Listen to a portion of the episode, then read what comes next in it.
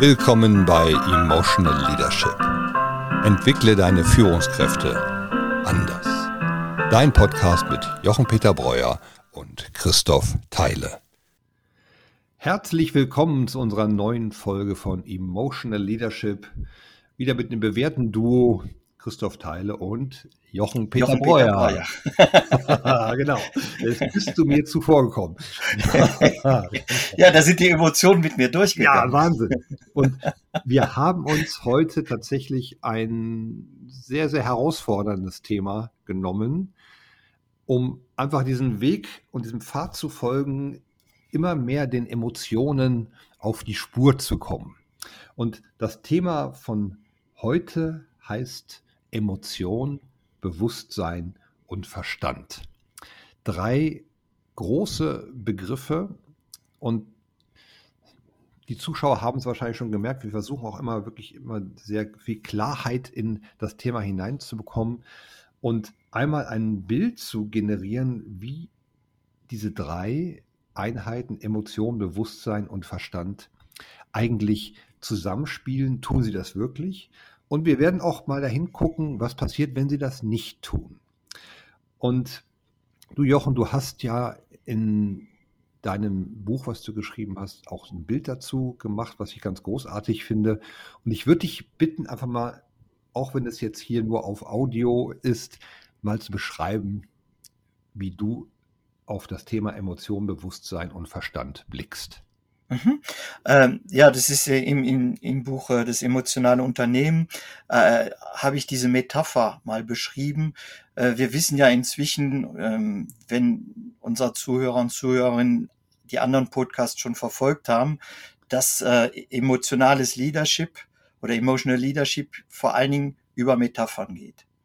Äh, über Metaphern finde ich die Zugang zur Emotion und zur Verständlichkeit. Und das sehen wir ja auch ein, eigentlich aus der Geschichte heraus der Menschheit, äh, nämlich die ganzen Geschichten und Sagen und auch die Bibel lebt ja von Storytelling, ja, von der Visualisierung bestimmter Dinge, äh, die sie uns einfach zugänglicher machen. Und äh, ich hab, benutze gerne diese Metapher für diesen Dreiklang äh, einer Kutsche. Einer Kutsche, äh, da ist vorne ein Pferdegespann mit zwei, vier, sechs Pferden. Dann haben wir die Kutsche selbst. Da sind eine ganze Menge Insassen. Das repräsentiert den Verstand, die Pferde, die Emotion. Der Verstand, der sitzt in der Kutsche sozusagen. Da gibt es verschiedene Aspekte des Verstandes. Die Vernunft, die, sagen wir mal, die, die, die Erfahrung, äh, derjenige, der den Weg kennt und so weiter und so fort. Und Oben sitzt der Kutscher und der Kutscher repräsentiert das Bewusstsein. Wie spielt das jetzt zusammen? Das ist nämlich ganz interessant. Also, wir haben die Pferde als Emotion. Äh, man sagt ja auch im Volksmund, da gehen die Pferde durch. Ja, oder ich sage eben vom Emotionsstau zum Emotionsgau. Das heißt, äh, aufgestaute Emotion bricht irgendwann mal raus und dann ist es wie die Pferde, die durchgehen. Nichts hält mehr auf. Und äh, der Kutscher, also das Bewusstsein, kann dann auch nichts mehr machen. Der kann höchstens noch hinschauen und sagen, boah, ey, da gehen mir die Emotionen durch. Ja, aber er kann in dem Moment nicht mehr eingreifen. Und auch der Verstand nicht. Ja, was jetzt interessant ist, wir reden ja, wir leben ja im Zeitalter der Achtsamkeit-Tools. Ja, also sei mal schön achtsam, was gerade passiert. Und da gibt es ja schon mal einen großen Unterschied zwischen Achtsamkeit und Bewusstsein. Weil Achtsamkeit ist, ich lenke meinen Scheinwerfer sozusagen, meine Aufmerksamkeit auf eine Sache, auf einen, und die will ich ganz deutlich wahrnehmen. Also wenn ich jetzt ganz achtsam den Christoph angucke hier auf meinem Bildschirm und wahrnehme und dann sehe ich nur Christoph, aber ich sehe nichts anders. Bewusstsein ist, ich nehme wahr, nicht nur Christoph auf meinem Bildschirm, sondern auch mein Umfeld, mein Büro, die Fenster, das Wetter, all, also viel ganzheitlicher. Ja, und so hat das Bewusstsein eben, also der Kutscher, hat die Aufgabe des globalen Überblicks. Der hat im Prinzip, der weiß genau, was zu tun ist und was zu steuern ist. Und das ist ja, das ist ja super spannend, weil wenn wir jetzt auf die Pferde gucken und sind es sechs oder acht Pferde und die, du redest über Emotionen, das heißt die Vielfalt der Emotionen, die diese Pferde jetzt ähm, durchleben können, dann ist die Aufgabe des Bewusstseins unfassbar anspruchsvoll. Richtig. Und vor allem, wir könnten ja sagen, sieben Pferde. Ne? Ja. Aus einem ganz bestimmten Grund. Genau. Da es ja sieben Basisemotionen gibt. Also bleiben wir ruhig mal bei sieben Pferden. Also ein Anführer, eine Anführeremotion und so. Und was jetzt passiert, ist ja entweder, also in einer unbewusst, bei einem unbewussten Menschen, je weniger oder je, je weniger wir bewusst sind, also je mehr ich nur eine bestimmte Sache wahrnehme, ja, da, umso mehr äh, gibt es nur ein Zusammenspiel zwischen Verstand und Emotion. Das heißt, der Verstand wird direkt auf die Emotion einwirken. Nehmen wir doch mal ein ganz typisches Beispiel, Zeitdruck. Das ist ja wirklich etwas, was unsere Businesswelt charakterisiert. Und woher kommt dieser Zeitdruck? Der kommt nicht aus der Emotion, sondern er kommt aus dem Verstand. Nämlich der Verstand sagt uns, für diese Aufgabe brauchst du so und so viele Stunden, so und so viele Tage und oder so und so viele Monate.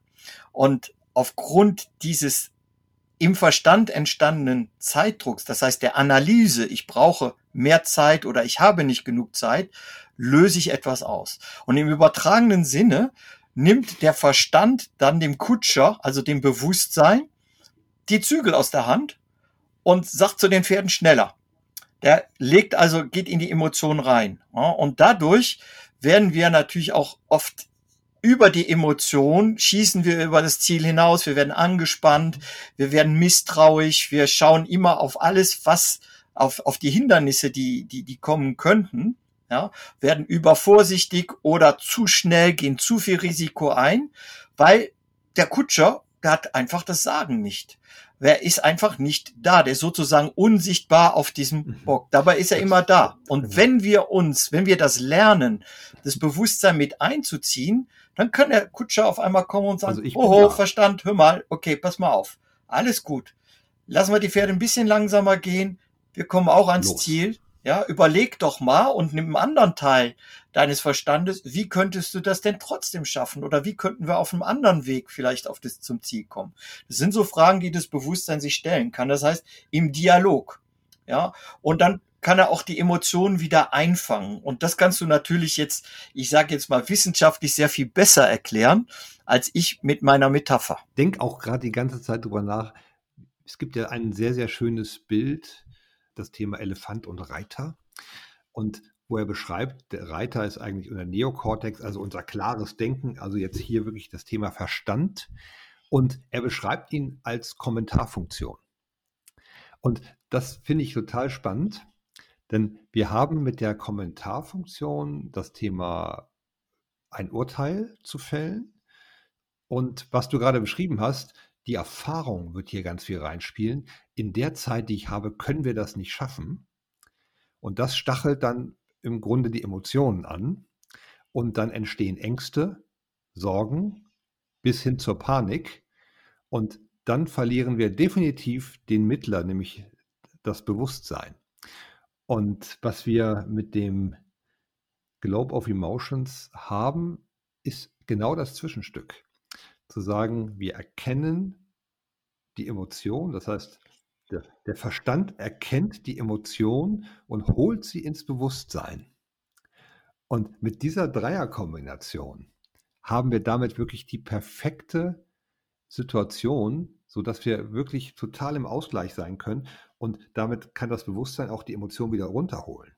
Ich würde es ein bisschen nuancieren, weil ich das, ich finde das durchaus richtig. Ich denke mal, der ist nicht der Verstand, der das ins Bewusstsein holt, sondern das Bewusstsein ähm, wird präsenter. Das heißt, äh, im, im andersrum gesprochen, je mehr ich durch den, zum Beispiel durch den Globe of Emotion erkennen, äh, gebe ich dem Verstand ein Mittel an die Hand, eine Emotion zu strukturieren, ja, zu benennen. So, und dazu brauche ich aber erstmal das Bewusstsein. das heißt, äh, ich brauche erstmal den Kutscher, der sagt, hör Verstand, pass mal auf, da gibt's den Globe of Emotion, guck mal, was gerade bei dir abläuft. Das heißt umgekehrt, oder im, im äh, vor, äh, Podcast eben haben wir doch so schön, hast du so schön gesagt in der, in der letzten Folge, dass äh, dieses schöne Beispiel vom Ich sehe dich.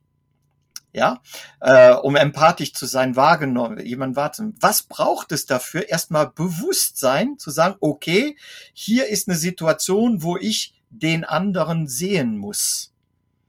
Und das ist das Interessante. Deswegen sage ich ja auch am, jetzt gleich am Ende des Podcasts, geben wir auch ein Tool.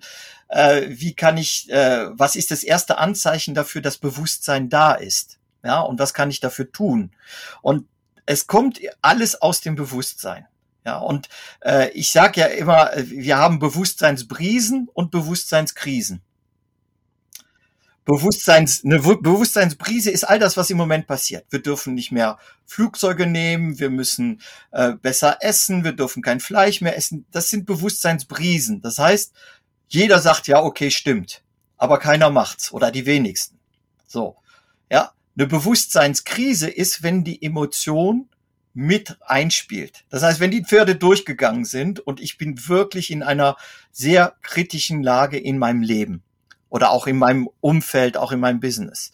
Und auf einmal diese Bewusstseinskrise führt dazu auch, dass ich mein Verhalten ändere, dass auch was in meinem Verstand passiert, sagt, okay, also wenn ich da jetzt nicht was, wenn ich so weitermache, dann wird es noch schlimmer werden. Und wenn wir mal an unser Leben denken, also wenn ich an mein Leben denke, alle wichtigen Entscheidungen, die ich getroffen habe, kamen immer über Bewusstseinskrisen, wo ich sage, stopp, das reicht jetzt. Und nicht mehr leiden oder jetzt will ich dahin. Und das sind, das ist der Unterschied zwischen einer Bewusstseinsbrise und wir werden mit Bewusstseinsbrisen beriedel, berieselt sozusagen jeden Tag über Posts, über Medien und so weiter. Und äh, da haben wir sozusagen Overflow und Bewusstseinskrisen, na, die kommen bei vielen heute eben auch durch die Lage, durch diese ausweglose Lage, die viele empfinden mit Corona oder auch im Unternehmen. Ja, was, was veranlasst mich denn letztlich, meinen Job zu wechseln? Äh, das ist nicht mehr wie früher Karriere oder Geld, sondern in den meisten Fällen heute, so nehme ich das wahr, auch bei meinen Coaches, ist es, ich habe die Nase voll von dieser Firma, von diesem Chef. Ja, und dann sind, da ist zu viel Leiden, also die Pferde gehen zu stark durch und dann sagt das Bewusstsein eben zum Verstand, pass mal auf, so, ist jetzt aus, wir müssen etwas ändern. Ja, und das sind, ist für mich dieser Dreiklang. Und ohne Bewusstsein läuft nichts. Deswegen sage ich ja auch, wir brauchen nicht mehr Menschlichkeit, wir brauchen mehr Bewusstsein im Business. Je mehr wir bewusster werden, umso menschlicher werden wir, nämlich umso normaler werden wir auch miteinander umgehen und Mitgefühl zeigen. Das ist interessant. Die Begriffe Brise und Krise sind in, in meiner Welt sowas wie Mangel und Fülle, ne? wo du sagst, so, dir fehlt etwas und dann musst du es wieder ausgleichen. Und wir sind immer auf dem, auf dem, in dem Wunsch unterwegs, in Fülle zu sein. Und dann ist es, dann ist es schön, dann haben wir genau diese, diese schöne Brise, das finde ich, finde ich ein ganz wunderbares Bild. Ja. Und wir haben ja vorhin über sieben Pferde gesprochen. Und jetzt kommen wir auf ein, auf ein Bild, wenn wenn die Emotionen und ganz spezielle Emotionen, die wir vielleicht mit im Widerstand sein oder Panik kriegen oder Angst haben, wenn die stark werden, übernehmen alle anderen Pferde genau das. Die spiegeln mhm. diese Emotionen und werden damit unfassbar stark. Und dann wird dieser, dieser Mangeleffekt wird so stark, dass es mhm. wirklich, dass die, dass die Emotionen wirklich durchgehen. Es wird, es wird wird immer stärker. Und diese, diese Ängste haben ja mhm. diese, diese Fähigkeit, alles andere auszublenden. Hier in dem Bild aber angestachelt durch den Verstand. Denn der hat die, hat die Erfahrung gemacht, oh, da, das, das kenne ich schon. Genau. Das, das Wenn ich da mein Ziel nicht erreiche, dann kriege ich meinen ja. Bonus nicht. Und dann gehen die Pferde durch. Ne? Ne? Dann, ja, ganz genau. Und mhm. dann kommen solche Reaktionen, die, wo dieses, dieses Bewusstsein ist für mich so, eine, so ein Bereich, der diesen Moment der Ruhe hineinbringen kann. Ja, das ist ja, wir haben uns ja zur Aufgabe gemacht, das sehr pragmatisch anzugehen ne, und auch wirklich zu sagen, okay, was tue ich denn jetzt im konkreten Fall im Business? Wenn ich ein aufgeregtes Business-Umfeld habe, wenn ich äh, äh, sehe, dass die Pferde durchgehen in meinem Umfeld. Ne? Und äh, ich, woran erkenne ich denn überhaupt, dass ich bewusster werde? Hast du eine Ahnung? Wie würdest du denn sagen, woran erkennst du, dass du bewusster wirst? Ich werde immer dann bewusster, wenn ich die, den Moment wirklich erlebe und ihn auch benennen kann. Wenn ich ganz klar sagen kann, oh, jetzt habe ich gerade hm. wirklich Stress. jetzt habe ich, jetzt habe ich Sorgen, dass das wirklich schief geht.